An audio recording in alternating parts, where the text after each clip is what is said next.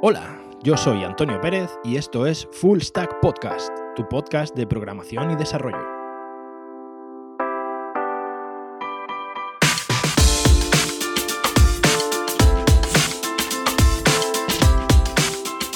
Hola, muy buenas. Bienvenidos al programa número 19 de Full Stack Podcast. En primer lugar, me gustaría, bueno, pedir un poco disculpa, ha habido un mesecillo de parón.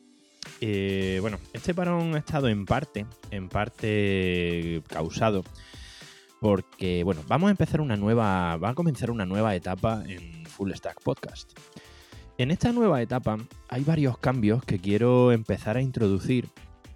Le he estado dando bastantes vueltas a lo largo de estas semanas y sobre todo hay un par de cosas que me gustaría consultar. Bueno, en primer lugar, eh, el primer cambio que vamos a tener en el podcast, vamos a pasar por esto un poquito rápido, no quiero entreteneros demasiado, eh, es que va a pasar, bueno, voy a pasar a tener una periodicidad quincenal, ¿vale? Cada dos semanas publicaré, el podcast, bueno, debido sobre todo a que, pues bueno, me, me falta un poquito de tiempo, ¿no?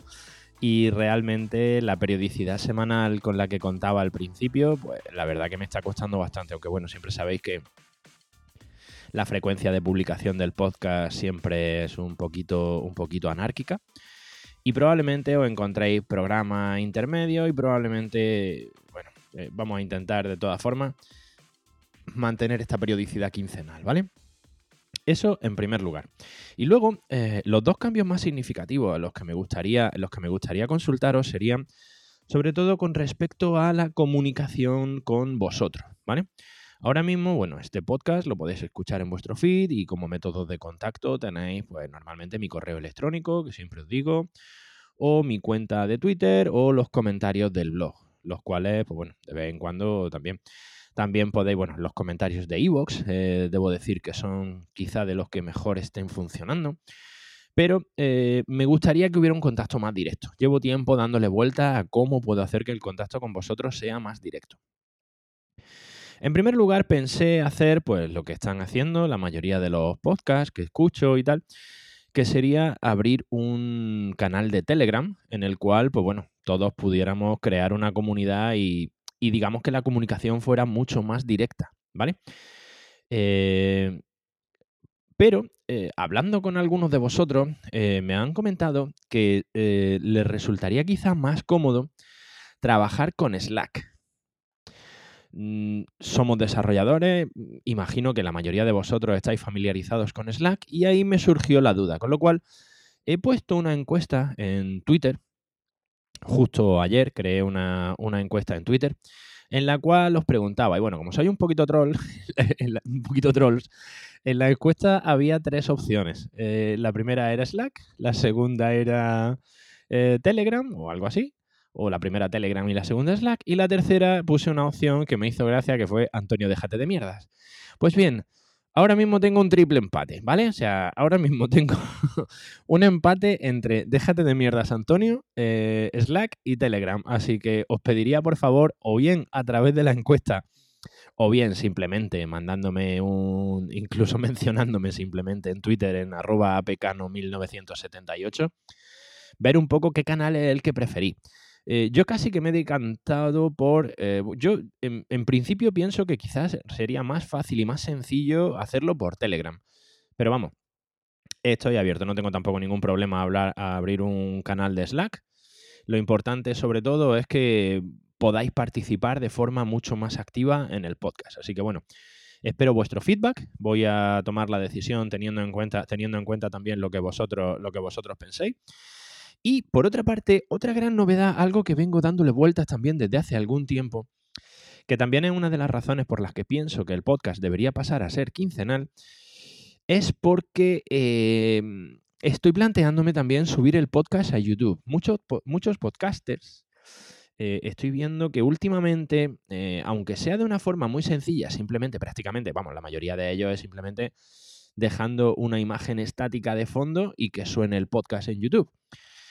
Parece ser que funciona bastante bien. Eh, me gustaría también pediros vuestra opinión. Tengo casi casi la decisión tomada, aunque bueno, es algo que, subir los programas a YouTube es algo que me va a llevar un, bastante más, me va a llevar más tiempo de edición, en la parte de edición sobre todo. Pero claro, eh, pienso que puede ser interesante. No lo sé, ¿cómo lo veis? Eh, decidme si puede ser interesante. Decidme si alguno de vosotros, por ejemplo, sois podcasters, lo tenéis el podcast en YouTube y os está dando buen resultado. Así que en este punto, de verdad, me pongo en vuestras manos y espero que, y espero que, espero recibir vuestro feedback. Igual, sabéis cómo podéis contactarme. Lo más fácil es contactarme en Twitter. Si no tenéis Twitter, podéis escribirme a info.antonioperez.pro. Bueno, y esto sería en cuanto a las novedades del podcast. Como ya digo, espero que me digáis algo.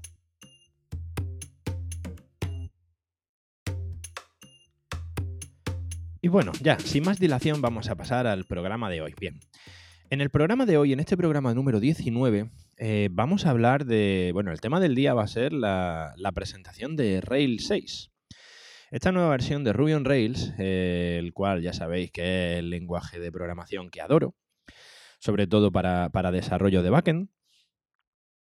Rails 6 ya cuenta con eh, una release candidate eh, que ha sido ya lanzada. La RC1 fue lanzada el pasado 24 de abril, creo recordar, una cosa así. Eh, y justo entre los días 29 de abril y 2 de mayo se ha celebrado en Minneapolis, creo recordar, la RailsConf de 2019 donde se han presentado, pues bueno, se han generado una serie de keynotes, una serie de sesiones con las novedades del lenguaje, con hacia dónde vamos, donde todos se han juntado y se han dicho lo mucho que se quieren, todos los del core y demás. Lo típico de, una, de un evento de estas características, ¿no? Un evento bastante, bastante interesante. En realidad hablo desde la envidia más total y absoluta, no, no, no poder asistir a una de ellas. Pero bueno, eh, eso.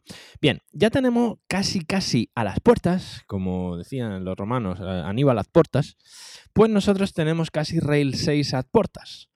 Así que vamos a hablar en este capítulo de hoy de las principales novedades que incorpora este lenguaje de programación al que muchos, de forma bastante injusta, dan por, por prácticamente obsoleto, condenado, está a punto de desaparecer y demás. Pues bien, lo que nos encontramos, la impresión general que nos encontramos en esta versión nueva de Rails 6 no es ni mucho menos que el lenguaje esté a punto de desaparecer, sino que Rails ha pasado de ser un lenguaje nuevo o un framework eh, de moda nuevo, eh, muy fancy, ¿no? Muy que la gente decía es que lo guay ahora es usar Rails, ¿no? Bien, pues Rails en cierto modo ha pasado de eso a ser un framework totalmente consolidado, a ser un framework maduro y un framework bastante estable, muy estable y que además cada vez nos permite hacer más cosas y de mejor manera. Eh, en primer lugar, lo primero reseñable en esta versión de Rails 6 es la versión de Ruby que tenemos que utilizar. Bien, eh, para utilizar eh, Rails 6 mínimo tendremos que estar utilizando la versión 2.5 de Ruby, ¿vale? Por debajo de la versión 2.5 de Ruby no vamos a poder utilizar Rails 6. Esa es la primera de, las cuestiones importantes que tenemos que tener en cuenta. Eh, bien, vamos a empezar con la chicha porque realmente Rails 6 viene cargado de novedades muy, muy, muy interesantes, ¿vale? La primera de ellas y la que a mí en concreto eh, más me ha llamado la atención y creo que tiene más posibilidades de cara al futuro es el soporte de múltiples bases de datos de forma nativa. Bien, todos sabéis que los lenguajes de backend cada vez más se está poniendo de moda eh, trabajar con microservicios, ¿vale? Eh, esto, ha hecho que lenguajes como Go, por ejemplo, eh, tengan una aceptación brutal. Pues bien, uno de los puntos, vamos a decir, débiles o no tan intuitivos que tenía Rails hasta la versión de Rails 5 es la gestión de múltiples bases de datos. La gestión de múltiples bases de datos se podía hacer porque es algo que yo, he utilizado en varios proyectos, he trabajado con varias bases de datos, tanto locales como remotas, pero sí es cierto que el manejo de estas bases de datos y sobre todo el manejo de las migraciones para la base de datos era un poco confuso, era un poco confuso y no muy sencillo de gestionar. Con lo cual, ahora mismo ya nos encontramos con que en esta nueva versión de Rails 6, eh, esta gestión va a ser totalmente nativa. Ahora mismo eh, podemos trabajar con varias bases de datos, eh, realizar sus migraciones y no solamente nos permite conectar a estas bases de datos externas y realizar estas migraciones aparte. Se ha añadido además eh, un comando bastante, bastante interesante en consola que a la hora de desarrollar nos puede resultar bastante sencillo. Se ha añadido el comando Rails DB System Change. ¿vale? Este comando simplemente mm, nos permite en tiempo de ejecución cambiar la base de datos del sistema. O sea, nosotros normalmente cuando trabajamos, trabajamos con una base de datos principal del sistema, pero en esta nueva versión de Rails, esta base de datos del sistema puede ir cambiando conforme lo necesitemos. También eh, tenemos la posibilidad de utilizar diferentes rutas de migración para precisamente generar estas migraciones dentro de las distintas bases de datos que estemos manejando. Con lo cual, eh, podemos tener separado en distintas carpetas las migraciones de la base de datos 1, las migraciones de la base. Imaginad que tenemos una base de datos de usuarios y una base de datos de otro tipo de servicio, ¿vale?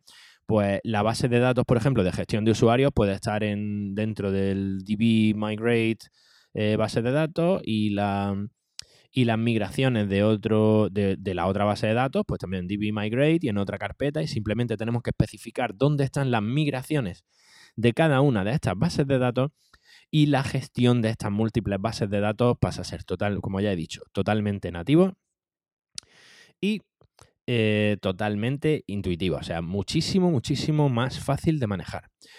Se ha creado otro, otro, otro comando, que es el Rails DB Prepare, que precisamente Rails DB Prepare, eh, hasta ahora cuando creábamos una base de datos siempre teníamos el Rails DB Create y luego el Rails DB Migrate.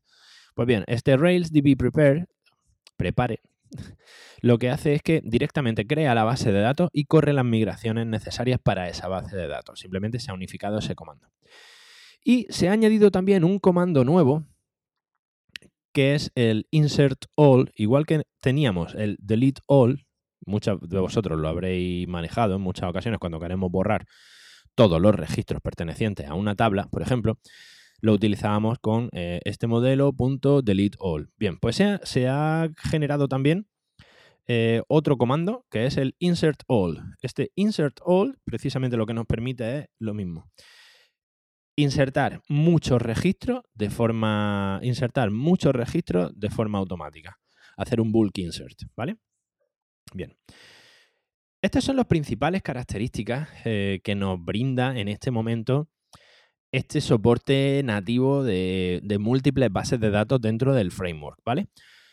Yo creo que es súper interesante. No solo creo que es súper interesante, sino que además nos va a permitir, esto tiene un recorrido larguísimo, no solamente es lo que se ha implementado ahora, estamos en los primeros pasos de soporte nativo de múltiples bases de datos y a partir de aquí tenemos mm, mucho campo que correr, o sea, a partir de aquí seguro que esto evoluciona muchísimo y la gestión de bases de datos con Rails cada vez vemos que se está haciendo más, más transparente y más sencilla. Active Records se está convirtiendo, eh, vamos, en un framework poderosísimo por sí solo. Vamos a ver qué tal es el rendimiento cuando empecemos a trabajar con esto.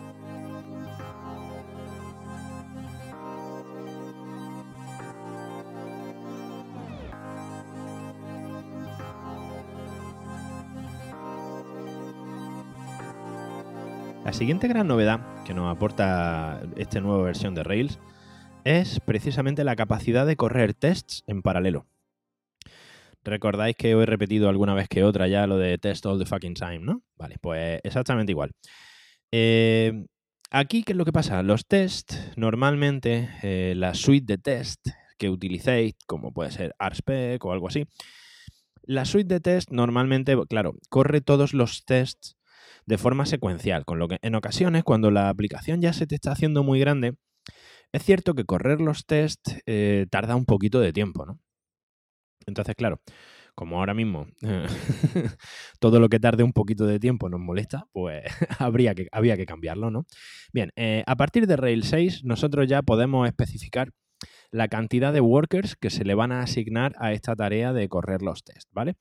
De esta forma, estos workers se pueden asignar de forma dinámica, se pueden arrancar más hilos para que ejecuten precisamente estos tests Y simplemente esto, eh, esto, esto lo único que va a hacer va a ser pues, que los tests corran más rápido. Que al final es el objetivo, el objetivo que se persigue con este tipo de, con este tipo de actualizaciones. Así que es otra funcionalidad, la verdad, eh, bastante interesante. Recordad, ya llevamos por ahora soporte nativo de bases de datos y eh, ejecución de tests en paralelo, ¿vale? La siguiente, y quizá la que más revuelo ha levantado desde hace bastante tiempo, es eh, la, inserción de Action Text.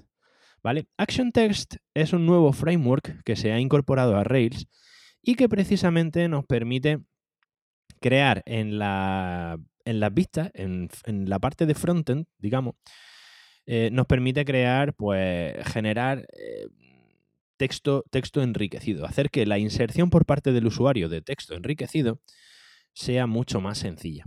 ¿Vale? Os voy a poner un ejemplo. Siempre, en la parte de Arrail siempre, se le, siempre le hemos achacado, y yo el primero, últimamente, que la gestión del frontend es mm, no, tan, no tan eficiente, ¿vale? O sea, Rails, yo por ejemplo, para, generar APIs y para generar eh, backend, digamos, es un lenguaje que me encanta, es un lenguaje que yo utilizo a diario.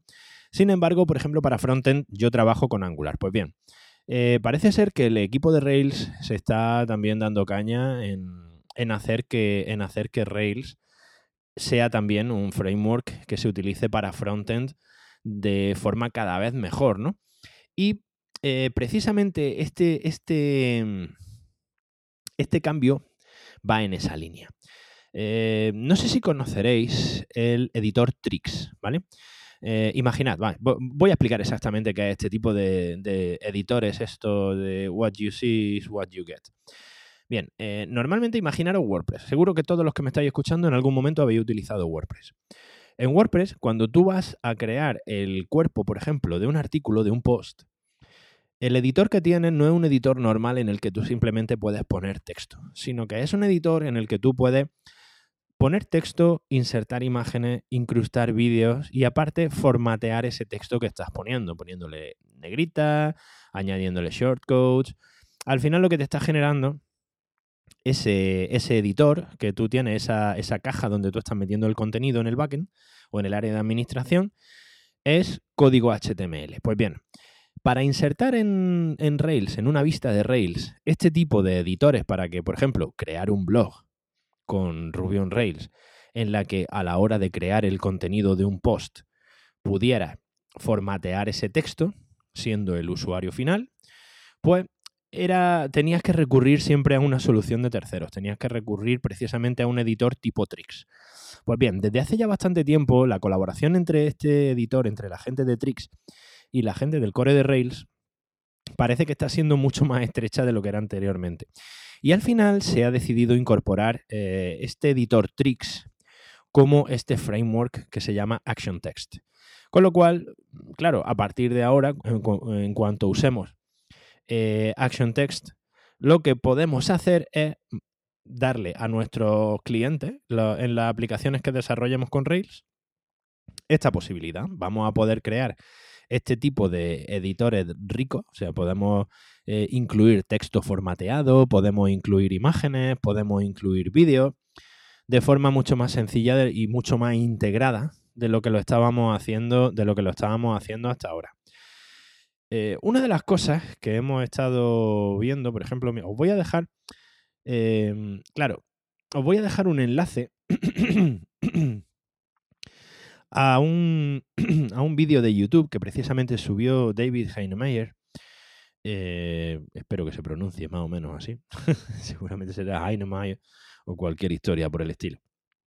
Pero bueno, os voy a subir eh, un vídeo con. Eh, os voy a dejar el enlace a un vídeo donde se ve un alfa preview. Es un vídeo que ya tiene, ya tiene un poquito de tiempo, algunos meses. Creo recordar que tiene algunos meses ya.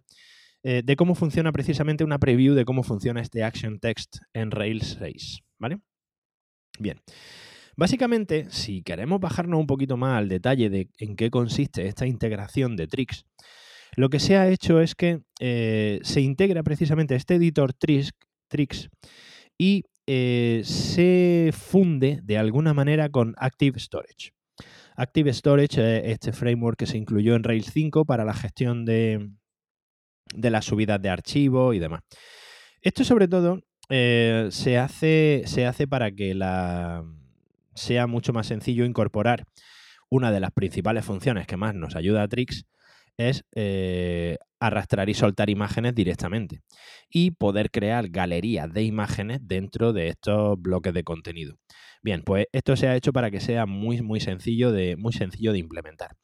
Con lo cual, a la hora de crear estos editores, este editores de texto, de texto formateado y demás, pues incorporar elementos multimedia, que a día de hoy es algo muy, muy, muy normal, va a ser cada vez más sencillo. Simplemente vamos a tener que arrastrar y soltar imágenes directamente en el, bloque y eh, luego pues darle, darle el formato que queramos. Pero todo eso para el usuario va a ser mucho más sencillo si incorporamos, por ejemplo, esta nueva solución de Action Text.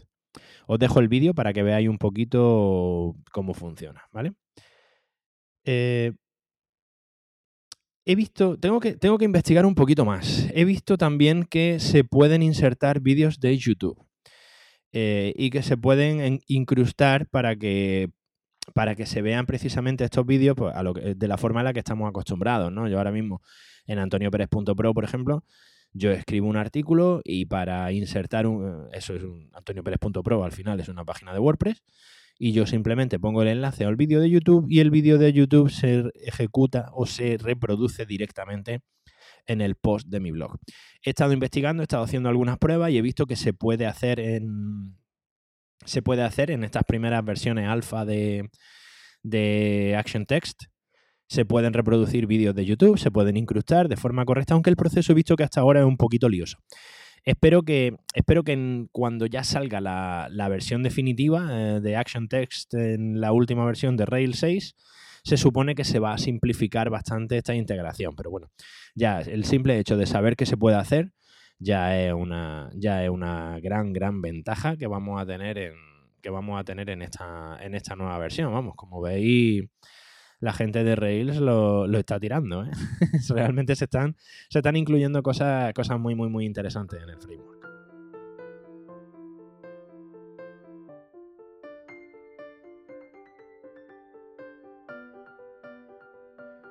El siguiente punto, que realmente también es muy, muy, muy interesante, es la inclusión de otro nuevo framework llamado Action Mailbox. Vale. ¿Qué es Action Mailbox? Bien, a día de hoy en Rails ya podemos utilizar la funcionalidad, además de forma súper, súper sencilla, de generar mailers automáticos. Pero estos mailers que nosotros generamos se encargan sobre todo de la gestión de emails salientes. ¿Vale? Lo que nos permite de forma muy sencilla, integrando con algún servicio tipo Amazon SES o SendGrid o alguna cosa así, eh, nos permite generar correos automáticos que en determinados controladores de nuestra aplicación de Rails simplemente pues envían un correo electrónico al usuario que nosotros le fijemos. O sea, esta, esta integración funciona muy muy bien en Rails. Pero teníamos un pequeño problema cuando se trataba de emails entrantes la gestión de los emails entrantes era bastante precaria, ¿vale? O sea, eh, la gestión de emails entrantes siempre suele ser un punto bastante complejo cuando acometemos la labor de, eh, crear una, aplicación web, ¿vale? Eh, la gestión de emails entrantes es complicada. Pero esto se. Bueno, la gente de Rails ha dicho que basta ya y han creado el framework Action Mailbox, ¿vale? Action Mailbox básicamente lo que hace es que te enruta emails entrantes hacia controladores para poder procesar estos emails. Y además, eh, de forma asíncrona, te los almacena mediante Active Record en una serie de eh, bandejas de entrada dedicadas a correo, ¿vale? Con lo cual, eh, se facilita muchísimo, muchísimo, muchísimo la creación, por ejemplo, de un cliente de correo electrónico, un cliente completo de correo electrónico. Ya podemos generar un cliente de correo electrónico directamente con Ruby on Rails que funcione de forma muy, muy, muy sencilla. Claro, estos enrutadores eh, hacia los controladores ya no solo nos permiten eso, sino que además nos permiten ese correo electrónico que está entrando, que podamos hacer con él lo que nosotros queramos realmente. O sea, realmente podemos hacer muchísimas, muchísimas cosas con ese, con ese correo. Obviamente, este sistema de, este sistema de Action Mailbox, os voy a dejar también el enlace eh, a, las notas de, a las notas de la release de, de, Rail 6 de referentes a Action Mailbox para que veáis exactamente todas sus características. Pero realmente os recomiendo que, lo, que lo exploréis un poquito porque es un avance, es un avance muy, muy significativo. Yo me he encontrado en alguna ocasión con la necesidad de, de enrutar precisamente estos correos entrantes o de generar alguna solución que permita enrutar estos correos entrantes. Y desde luego, mmm, ojalá hubiera tenido algo como Action Mailbox, ¿vale? Bien, eh, obviamente, como estaba diciendo, eh, este nuevo framework, este Action Mailbox, incluye una serie de integraciones con servicios de correo electrónico o con, servicios que todos normalmente estamos acostumbrados a manejar.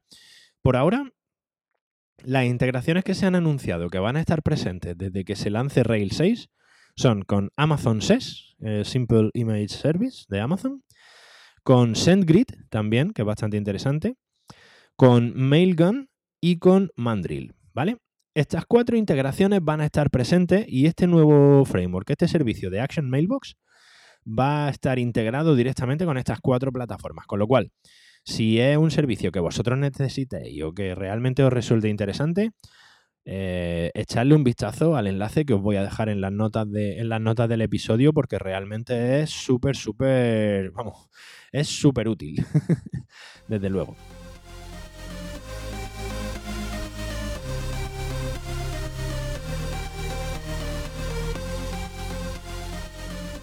Bueno, estos serían los cambios que hemos visto hasta ahora, las novedades que hemos visto hasta ahora, serían las principales novedades que se están presentando en esta nueva versión de Rails 6, ¿vale? Ya han anunciado incluso algunos cambios para Rails 6.1, pero bueno, eso ya más adelante lo mencionaré. Estoy pensando, si empieza a haber cambios muy frecuentemente, estoy pensando crear una pequeña sección de novedades y toda, en todos los episodios poner algunas novedades interesantes de algunos frameworks o por lo menos de los que yo, de los que yo utilice y que os pueda dar un poco de, un poco de, de información extra. Bien, luego tenemos infinidad de cambios menores. O sea, realmente os voy a dejar la nota. Os voy a dejar las notas acerca de estos cambios, de estos cambios ya más pequeños, de estos cambios más, menos, menos relevantes dentro de Rails 6, pero realmente han cambiado muchas, muchas, muchas cosas. Os recomiendo que, le echéis un vistazo a, a, las notas de esta nueva versión para que lo, para que lo veáis.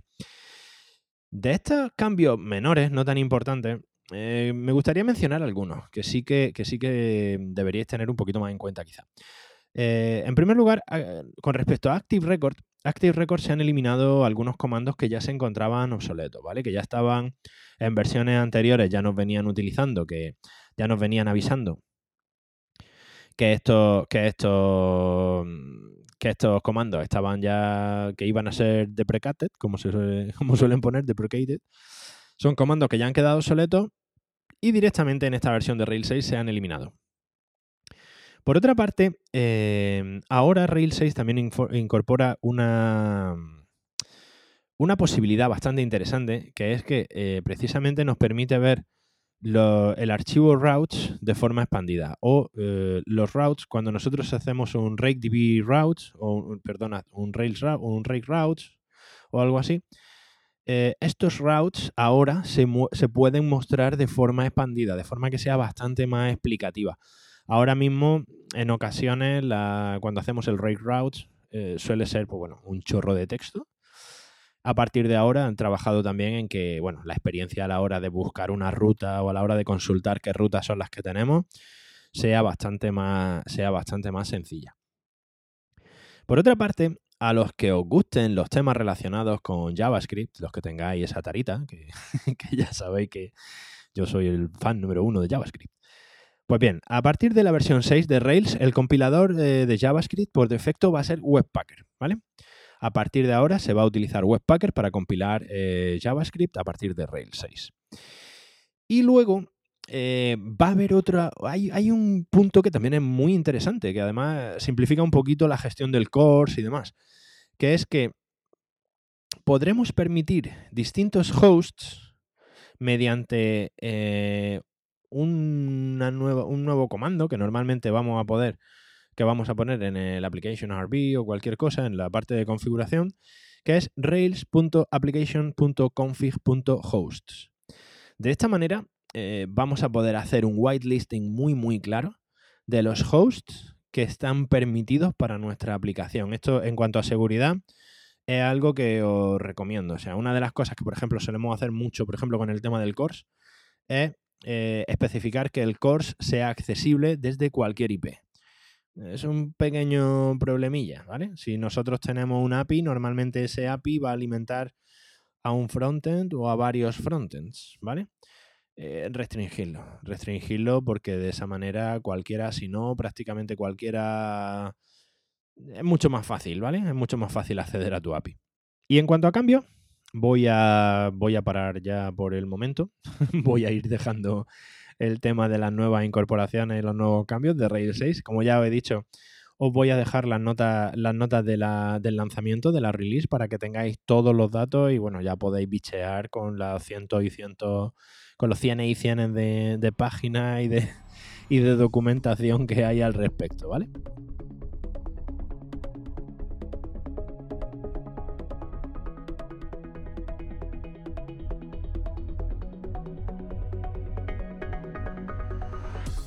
Y como no, como no, vámonos con la herramienta de la semana.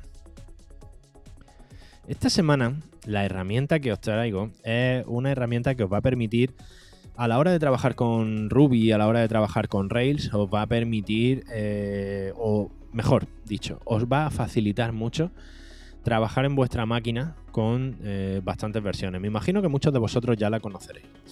Se trata de RVM. RVM es el acrónimo de Ruby Version Manager. ¿Qué es lo que nos permite RVM cuando estamos trabajando con Ruby y estamos trabajando con Rails? Pues simplemente nos permite eh, trabajar en cada uno de nuestros proyectos con la versión que corresponda, ¿vale? De Ruby.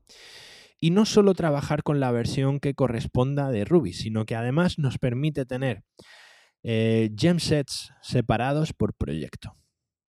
Estos gemsets al final es el conjunto de gemas que estamos utilizando en un proyecto de Rails junto con la versión de cada una de estas gemas, ¿vale? Imaginad cuando en vuestra máquina tenéis instalado esto, a todos los que seáis desarrolladores, esto ha pasado mil veces. En vuestra máquina no tiene un proyecto, en, vuestra en tu máquina normalmente estás trabajando con 3, 4, 5, 10 proyectos instalados en tu máquina. Y en cualquier momento tienes que lanzar el servidor de esa máquina. Pues bien, si tienes que estar eliminando el bundle de cada una de esas aplicaciones, volviendo a crear el bundle de la aplicación a la que has cambiado, todo esto es un coñazo, ¿vale? Todo esto no hay Dios que lo aguante. Y trabajar de esa manera, pues bueno, si te gusta trabajar en el siglo XX, genial, pero yo prefiero trabajar en el XXI. Bien, pues precisamente RVM te gestiona todo esto de forma automática. O sea, para ti todo esto es transparente. Simplemente instalas RVM en tu máquina y em, incluso, claro, cuando tú instalas las versiones de Ruby, las instalas a través de RVM, con RVM install y la versión de Ruby que quieras. Por ejemplo, tiene un... A mí me ha pasado, o sea, tiene, tiene un proyecto que está corriendo con Ruby 2.4.1 y tiene otro proyecto que está corriendo con, con Ruby 2.5.2.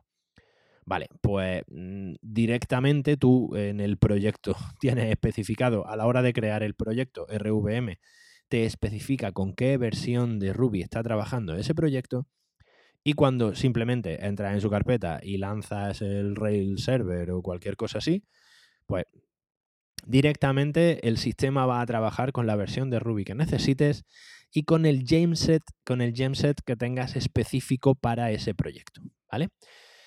Facilita mucho el poder trabajar con distintas versiones, facilita mucho tener distintas versiones instaladas en el sistema y saber que cada y hacer que cada proyecto sepa exactamente con qué versión, tanto de Ruby como de las gemas, tiene que trabajar. Va todo mucho más fluido. Esta sería la, herramienta de la semana que. esta sería mi, pequeña aportación de esta semana a la, herramienta que, que os recomiendo para que utilicéis. Y bueno, bueno, parece que hemos llegado al, final de este programa número 19. Creíais muchos me dabais por muerto, pero no, aquí estoy plantando batalla de nuevo. Y como ya os he dicho, comenzamos esta nueva etapa con algunos cambios. Eh, seguramente en la edición del, en la edición del podcast hayáis visto ya algún pequeño cambio, que es otra, otra de las cosas que quiero hacer, añadir un poquito más de, calidad a la edición para que, bueno, para que os resulte a vosotros más, más agradable el escuchar el podcast. Y eh, sobre todo si os pediría, os pediría ayuda en esto, os pediría ayuda en las cosas que os he preguntado. Si veis interesante que creo que sí lo es, crear este canal de comunicación, sobre todo si preferís que sea a través de Telegram o a través de Slack. Eh, claro, la idea es que si muchos de vosotros no utilizáis Telegram o muchos de vosotros no utilizáis Slack, pues claro, no quiero utilizar un canal que no, que no se vaya a usar, lo que quiero es que participéis, ¿vale? Y por otra parte, si me echáis una mano también con saber si el programa debería subirlo a YouTube, tengo casi, casi tomada la decisión, pero bueno, si me echáis una mano y, me, y tengo algo de feedback por vuestra parte, os lo, agradecería muchísimo. Eh, muchísimas gracias una semana más por estar aquí, un programa más de, Full Stack Podcast. Y, y nada, lo dicho, a mí, bueno, soy Antonio Pérez, a mí podéis contactarme a través de mi correo electrónico en info.antoniopérez.pro también podéis contactarme a través de Twitter en arroba apcano1978 o a través de mi página web en antoniopérez.pro. Lo dicho, nos vemos en el próximo programa. Hasta pronto.